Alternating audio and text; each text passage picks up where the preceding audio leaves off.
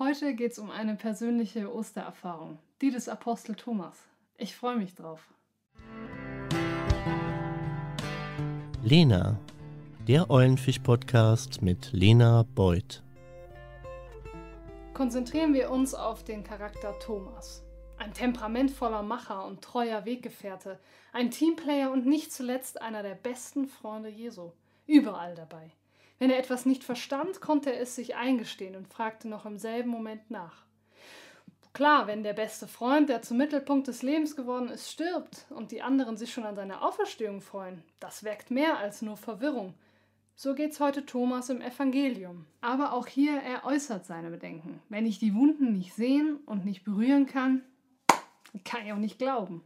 Jesus zeigt direkt darauf seine wahrhaftige Gegenwart in Thomas Leben. Alle Zeitebenen scheinen hier vereint. Thomas sagt, dabei überzeugt mein Herr und mein Gott.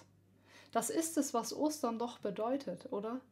Die Auferstehung ist konkret für immer auch meine, deine, unsere und eure. Egal, ob man auf seinem eigenen Glaubensweg Insider verpasst, aus der Reihe schlägt, arm, reich, gelehrt oder ungelehrt ist, in allem und durch alles ist der Auferstandene gegenwärtig vertrauend berüberbleiben für die liebenden Momente der Auferstehung.